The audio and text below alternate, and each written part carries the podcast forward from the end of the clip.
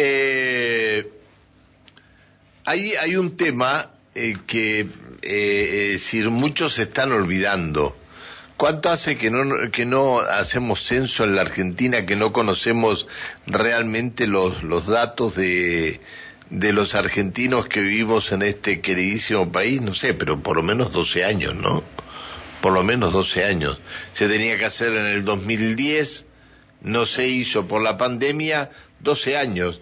¿E, ¿Es así o no es así, licenciada Karina Rigo? Buen día. ¿Qué tal? Buen día, Pancho. Sí, exactamente como estás comentando. Eh, los censos se hacen en los años terminados en cero, eh, preferentemente, y mm, estaba previsto para el año 2010, pero bueno, producto de la pandemia eh, se pospuso y la fecha que se fijó es el 18 de, de, mayo del año 2022. En este periodo, digamos que desde que se pospuso hasta la fecha, eh, INDEC, que es el organismo que hace el diseño metodológico, investigó nuevas eh, técnicas eh, que se están usando a nivel internacional y se optó por esta modalidad mixta.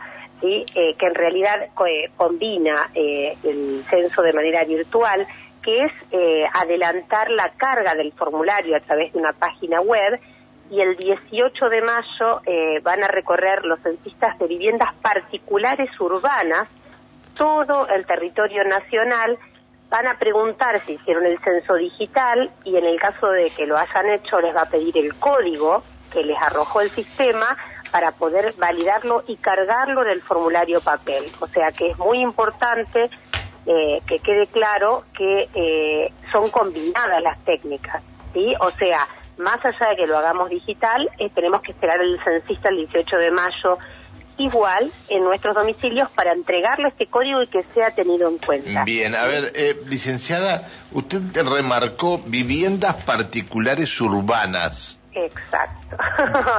Eh, eso es muy importante. ¿Por porque... qué? ¿Por qué viviendas particulares urbanas? ¿Y los que vivan en chacras cómo hacen? Los que viven en chacras, y eso es muy importante, Pancho, eh, porque a partir de esta semana, ¿sí? Eh, ya van a estar los censistas eh, de viviendas rurales recorriendo todo el territorio. Ah, se adelanta entonces. El censo en zonas rurales es durante un periodo. ¿Por qué? Porque en un día es muy difícil recorrer todo el territorio. ¿Sí? Entonces, eh, se hace durante una, normalmente es durante una semana y estaba previsto de la semana del 9 al 17 pero dado que eh, tenemos buen clima esta semana y la semana que viene quizá por lo que estuvimos viendo pueden haber precipitaciones, especialmente en lo que es zona de cordillera y como estaban diciendo eh, los vecinos antes, ya empieza a haber heladas. Entonces eh, también hemos pedido a INDEC que nos permita arrancar unos días antes. En otras provincias, en zonas cordilleranas, también ha arrancado antes. Así que ya a partir de esta semana eh, por eso es muy importante que, los vecinos que viven en las zonas rurales eh, puedan eh, en estos días estar recibiendo un censista. Y en el caso de que quieran hacer el censo digital, pueden hacerlo en zonas rurales. lo que hace es, normalmente cuando uno ingresa al sistema, tiene que cargar el domicilio para que pueda localizarse exactamente la vivienda. En el caso de las zonas rurales quizá no hay calle y número, pero sí va a haber un mapita, eh, como el mapita de, del, Google o los que tenemos en el teléfono, que nos permiten ubicar, eh, georreferenciar la vivienda. Si lo pueden hacer, si logran identificar la zona de la vivienda, lo pueden hacer. Si no, no hay problema. Esperan al censista y se los va a hacer presencial. ¿sí? Pero es para que estén atentos eh, recuerden que los censistas van a ir con pecheras identificatorias, van a ir con credenciales, que va a estar el, el nombre, el apellido, el número de DNI eh, y, em, y, les pueden solicitar el DNI para validar eh, esa, esos datos. Em, y, van a estar recorriendo a partir de esta semana. Eso es muy importante, especialmente en lo que es zona cordillerana. Está bien. Eh, así que, bueno.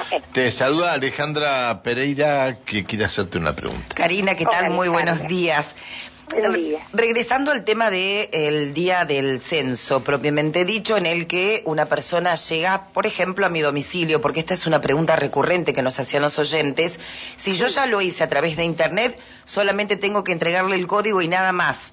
Solo voy a contestar el cuestionario en el caso que no lo haya hecho a través de la página.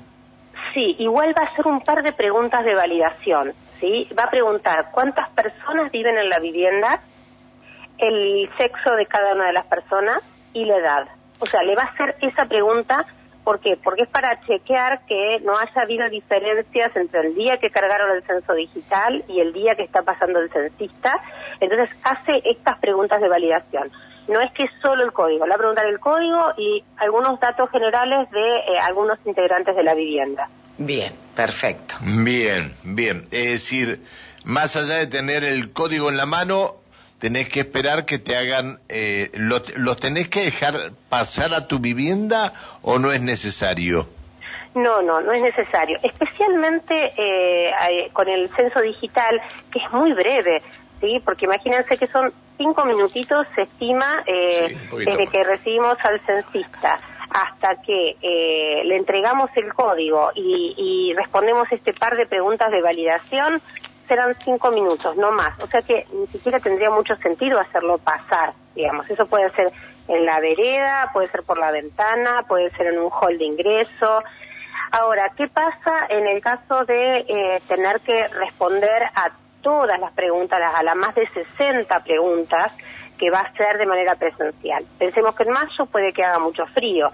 Y en el caso de que las condiciones climáticas sean muy hostiles, y podemos hacerlo pasar a algún lugar que se sientan eh, un poco más a gusto, más agradable o tengan un lugar para apoyar, pero no necesariamente tienen que ingresar a la vivienda, ¿sí?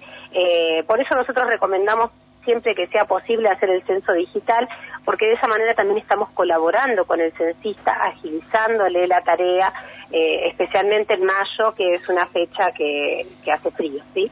Está bien, está bien. Y por cuestiones de seguridad que me parece que también nos han hecho la misma pregunta, es lo que eh, decía Karina, el tema de pedirle no solamente la, credencial, sino también el DNI, el DNI para este, cotejar los datos.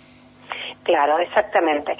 Después algunos, alguna información más. Eh, ya en este momento tenemos cargados en el sistema más del 75% de la cantidad de censistas. Si bien en nuestra página web todavía está abierto el link y aquellas personas que quieran postular pueden hacerlo, ¿sí? si ingresan a estadísticasneuquén.gov.ar eh, pueden ingresar al, apartado de censo, ahí van a aparecer también teléfonos de consulta, eh, y eh, van a poder en el caso de que quieran postular como censistas. Pasa que a esta altura puede que ya estén todos los puestos cubiertos, ¿sí? Pero en el caso de que todavía no se hayan cubierto en la zona, eh, pueden todavía continuar cargando, ¿sí? Los, las personas interesadas en formar parte del operativo. Está bien, sí. Sí, vamos a. Esto es un oyente que pregunta relacionado al censo digital. No funciona la ubicación del plano de Google. Puse calle y número, pero en el mapa me ubica una numeración de 10 cuadras menos. Lo ubico en la ubicación real y me tira error. Bueno, en ese caso, eh, lo que vamos a recomendar es que espere al censista en su domicilio. Sí, es importante que la ubicación de la vivienda sea la adecuada si vemos que por algún motivo hay un error entre la dirección y entre la ubicación, eh, preferentemente esperamos al censista en nuestro domicilio. ¿sí? Es para evitar cualquier tipo de error. Eh, en, ese caso. Así que la recomendación eh, en, esa oportunidad sería esperar al censista. Sí, nos indica acá el oyente que no puede seguir avanzando en el cuestionario si no lo ubica Lógico, no, no le va a permitir avanzar. Eh, de cualquier manera, eh, hay, hay teléfonos de consulta, pero no, yo les diría que en ese caso eh, esperen al censista en su vivienda. Bien, bien, bien. ¿Algo que no le hemos preguntado y que sea de interés para la gente, licenciada? Eh, el censo digital, eh, tenemos un número lindo para, para informar a la provincia del Neuquén, son 130.000 personas las que ya completaron el censo digital y estamos dentro de las provincias que están encabezando eh, la respuesta. Eh, también un agradecimiento enorme a todos los municipios que están colaborando con los puntos digitales. Si los vecinos no tienen conexión a Internet o, requieren eh, evacuar más dudas, pueden acercarse prácticamente a las oficinas municipales de toda la provincia hay eh, puntos digitales donde una persona puede responder a dudas y también hay un dispositivo, una computadora con acceso a Internet para que lo puedan completar en el lugar. Eh, esto la verdad que nos, ha resultado muy bien. Em, eh, especialmente para, reforzar aquellos lugares donde quizá todas las personas no tengan acceso a Internet, en lugares más alejados. Incluso tenemos comisiones de, fomento y demás que, se han sumado a la iniciativa. Eh, pueden ingresar también a nuestra página web y ver el mapa con la dirección eh, y el horario de atención de cada uno de los puntos digitales. Bien, bien, bien, bien. Bueno, eh, licenciada, le agradecemos que nos haya atendido.